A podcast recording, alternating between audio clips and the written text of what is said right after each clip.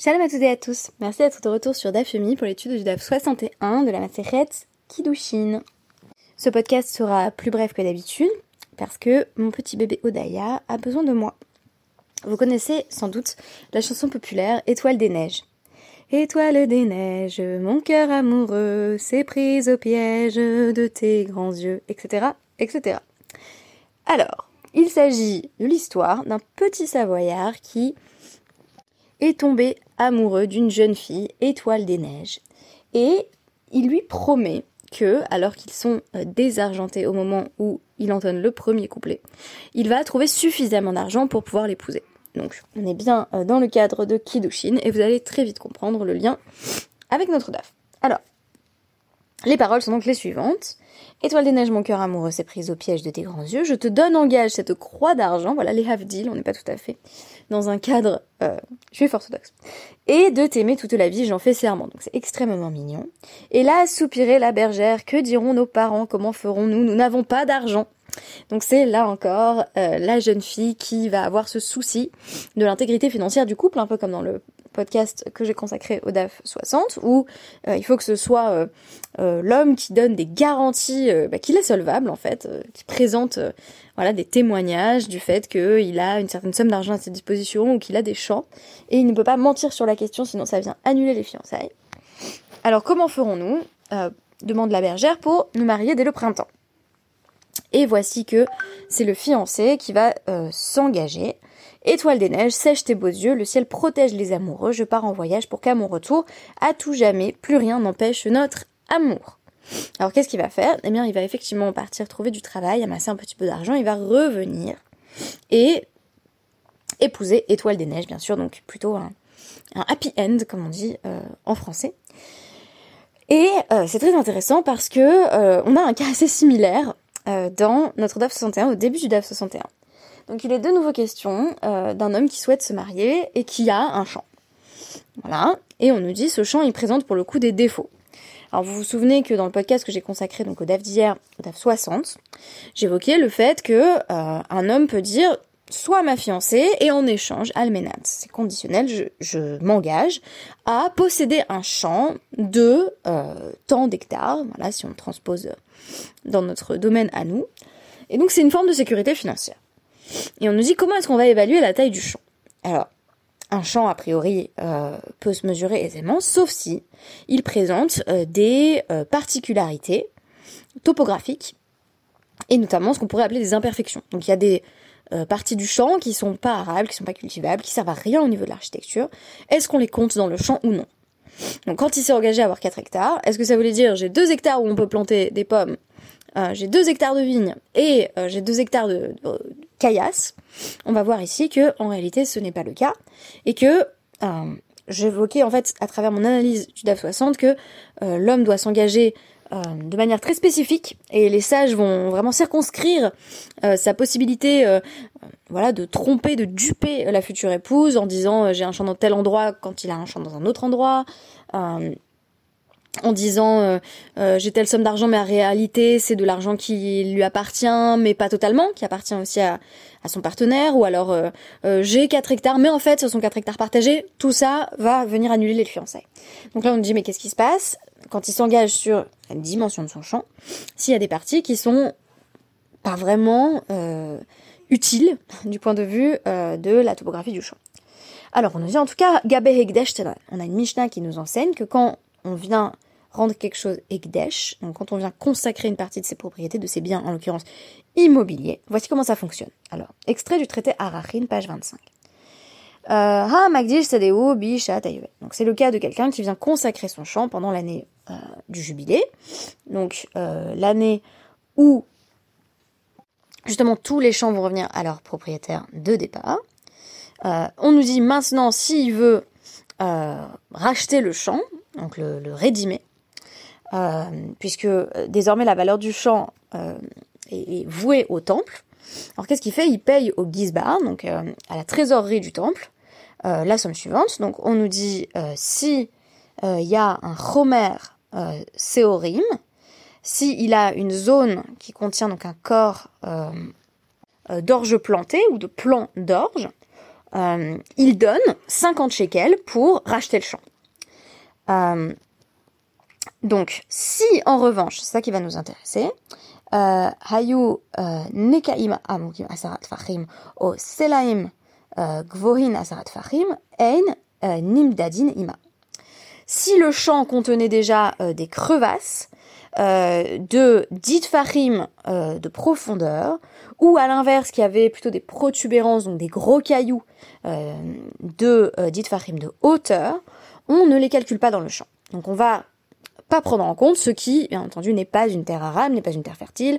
Euh, évidemment, on peut rien planter euh, sur un caillou, évidemment, on peut rien planter dans des crevasses, dans des fissures dans la terre, et donc on va mettre ça de côté. Et en revanche, si c'est vraiment des tout petits cailloux ou des, des fissures dans la terre mais qui sont euh, voilà peu profondes, euh, on nous dit par Mika, Nimdadi, Nima. On va les compter dans le champ parce que c'est pas considéré comme étant véritablement un, défaut, une imperfection euh, dans la topographie du champ. Un peu plus loin dans notre Guémara, on a les mêmes lois qui vont être présentées dans le cas de quelqu'un qui vend son champ et qui annonce j'ai un champ de, euh, encore 4 hectares, c'est qu'un exemple, hein, euh, j'ai un champ de tant d'hectares, et en fait dans le champ il y a des parties qui ne sont là encore pas arables, pas fertiles, etc. etc. Donc Haomer le Chavero, Betkor, euh, Afa, Ani Donc je te vends un champ de un Betkor. Et là encore, on nous dit s'il y a des crevasses de 10 farim de profondeur, s'il y a des gros rochers euh, en plein milieu du champ qu'on ne peut pas déplacer, eh bien, on les compte pas dans, euh, dans les quatre. Il doit les enlever, donc mesurer ces parties et les retirer de l'annonce des dimensions totales du champ. Mais là encore, si c'est par Mika, on les, on les compte si c'est sur des dimensions voilà, réduites. Cependant, Maroukva va venir apporter une précision qui constitue la véritable différence entre les lois des ventes et les lois du Hekdesh, les lois de la sanctification, quand on a sanctifié sa terre et que l'on souhaite en racheter la valeur.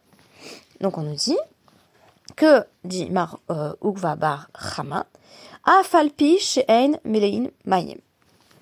Même si euh, les crevasses en question ne sont pas euh, remplies d'eau, elles vont être exclues du compte. Alors on nous avait dit précédemment que dans le cas d'une terre, d'un champ qu'on aurait rendu Hegdesh, si les crevasses sont, sont remplies d'eau, on peut vraiment rien en faire du tout. parce que euh, Mishum des laves. On peut vraiment rien planter. Euh, voilà, donc on a euh, une terre qui en rien productive.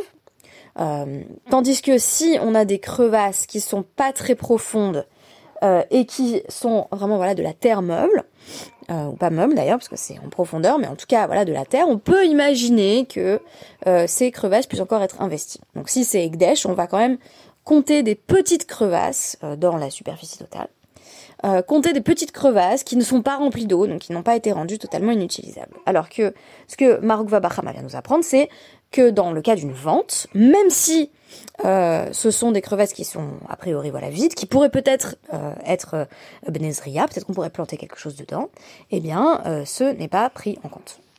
Et donc il faut les, les retirer quand on mesure la superficie du champ.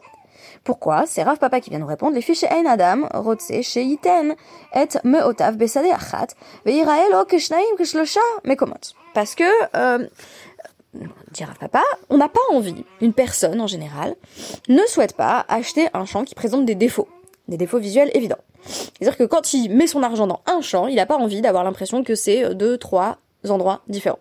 Pourquoi? Parce que les crevasses, c'est un défaut esthétique, plutôt.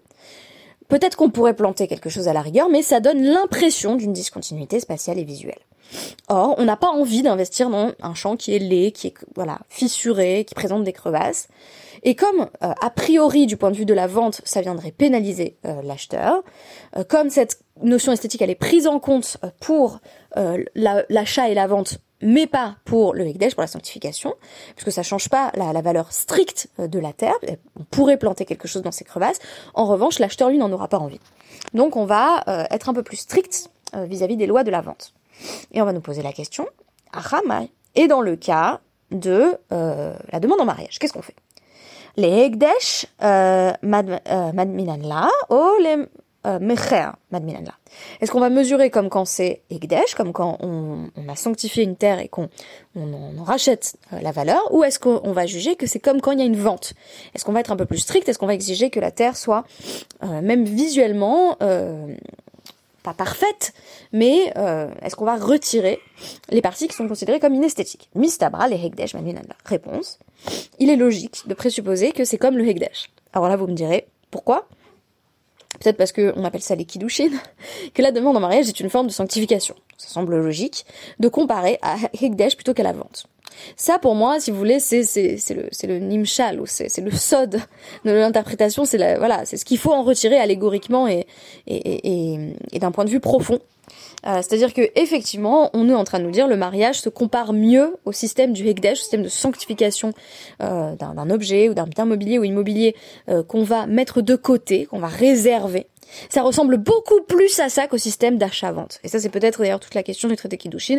Est-ce que le mariage ressemble plus à une transaction purement financière.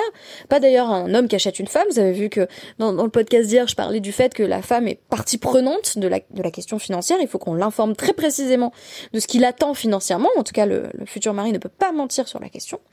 Ou est-ce que ça ressemble plutôt à du Ekdesh, à ce qu'on fait dans le temple, ou plutôt à ce qu'on fait pour le temple quand on consacre un objet euh, ou un bien et qu'on donne sa valeur au temple? Je dis un objet ou un bien, mais ça peut être une personne, bien sûr. Tous les arachin, arachin, c'est d'ailleurs les estimations. Estimation, ça peut être la valeur d'une personne. Donc, on n'est pas du tout dans le, domaine de l'objectification de l'épouse, on est vraiment dans le domaine de la sanctification qui revient à mettre de côté, à séparer. Et on nous dit, ça semble plus raisonnable de comparer euh, le chant aux lois du Ekdesh de la sanctification. Alors, maintenant la réponse qui est donnée, elle, elle est beaucoup plus pragmatique, et en même temps elle est très belle. Deamarle. Parce que euh, il lui dit, le, mari dira à sa femme, Anna, très beau, Anna tarachna vezarana ou mit yana. Il dit, je vais faire je vais faire des efforts. Anna tarachna. Je vais me démener. Et c'est pour ça que vous avez la petite chanson Étoile des neiges en tête. Je vais me démener et je planterai dans les crevasses et je te ramènerai, euh, je te ramènerai en fait la, la, la valeur euh, de ce que je planterai dans ce lieu hostile. Ça veut dire quoi? Que les crevasses, vous l'aurez compris, quand elles font moins de, de dites elles sont pas très profondes, donc c'est possible à la rigueur de planter, mais ça demande un effort supplémentaire. C'est pas comme planter, voilà, sur la terre meuble, euh, toute plate. Mais le mari, on lui dit, le futur mari, le prétendant, on lui dit, tu peux compter les petites crevasses quand tu la demandes en mariage, tu peux les compter comme une partie de ton champ, voilà, tu dis, fais 4 hectares, tu comptes ces crevasses-là. Parce que il a le droit de lui dire, je vais faire des efforts pour ce couple en fait. Euh, tu vas voir, je vais tout donner pour que ça marche. C'est très intéressant puisqu'on nous avait dit dans le podcast précédent, dans le DAF précédent, on peut pas mentir sur l'emplacement. Euh, le mari peut pas dire bah oui j'irai 3 km plus loin euh, chercher nos céréales. En revanche, sur un champ donné sur lequel il s'est engagé, il peut dire je ferai mon maximum pour cultiver. On a Voltaire en tête, cultivons notre jardin, mais aussi cette cette possibilité d'interprétation métaphorique, bien entendu, sur la question du chant, euh, d'un mari dont on nous dit, voilà, il doit informer euh, sa femme de ce qu'il a, mais aussi peut-être de ce qu'il est. Je proposais euh, d'ailleurs une analogie entre le mari qui doit décrire son chant précisément quand ça fait partie des conditions des fiançailles et la fiancée dont on nous dit que pour qu'il n'y ait pas mis carte out, elle doit indiquer si elle a par exemple un défaut physique, si elle ment sur sur une éventuelle imperfection euh, physique, euh, ensuite le, mari peut arguer qu'il y a eu euh, tromperie en la matière et donc voilà divorcer sans frais. et eh bien là c'est un peu la même chose, il doit lui dire la vérité sur le champ. Alors ça veut dire quoi? Que quand le champ il a des crevasses, si vous voulez transposer au domaine de l'être humain, ce serait quand voilà le, le, mari, le futur mari, le prétendant a des failles évidentes, failles, crevasses, il doit les signaler et donc il les exclut. Il dit pas voilà je euh, je me vends euh, euh, et je suis parfait. Il dit oui, j'enlève des parties qui pourraient déterminer la valeur de l'ensemble. En, l'occurrence pour le champ, il dit pas c'est 4 hectares si dans les 4 hectares il y a voilà des, des crevasses, des vulnérabilités, des, des, des, failles évidentes. Et en même temps, sur la partie sur laquelle il a une certaine maîtrise, où on peut planter, où on peut en faire quelque chose. donc là encore, on pourrait parler de, de vulnérabilité, mais qui sont pas des crevasses béantes, qui sont des domaines dans lesquels le mari sent qu'il est capable de planter, d'investir. Là, il peut lui dire on les compte dans ce que je suis, et en même temps je vais travailler dessus. Donc je pense que c'est très intéressant parce qu'on a à la fois une interprétation tout à fait littérale qui est possible et qui est très intéressante où on nous dit voilà le, le mari dit euh, s'engage à investir le champ au maximum de ses possibilités. je vais travailler en gros. Et en même temps on a une interprétation psychologisante qui pourrait me sembler intéressante ici. On pourrait aller euh, plus loin si euh, mon bébé n'était pas en train de, de m'appeler. donc je vous dis un grand Shabbat Shalom.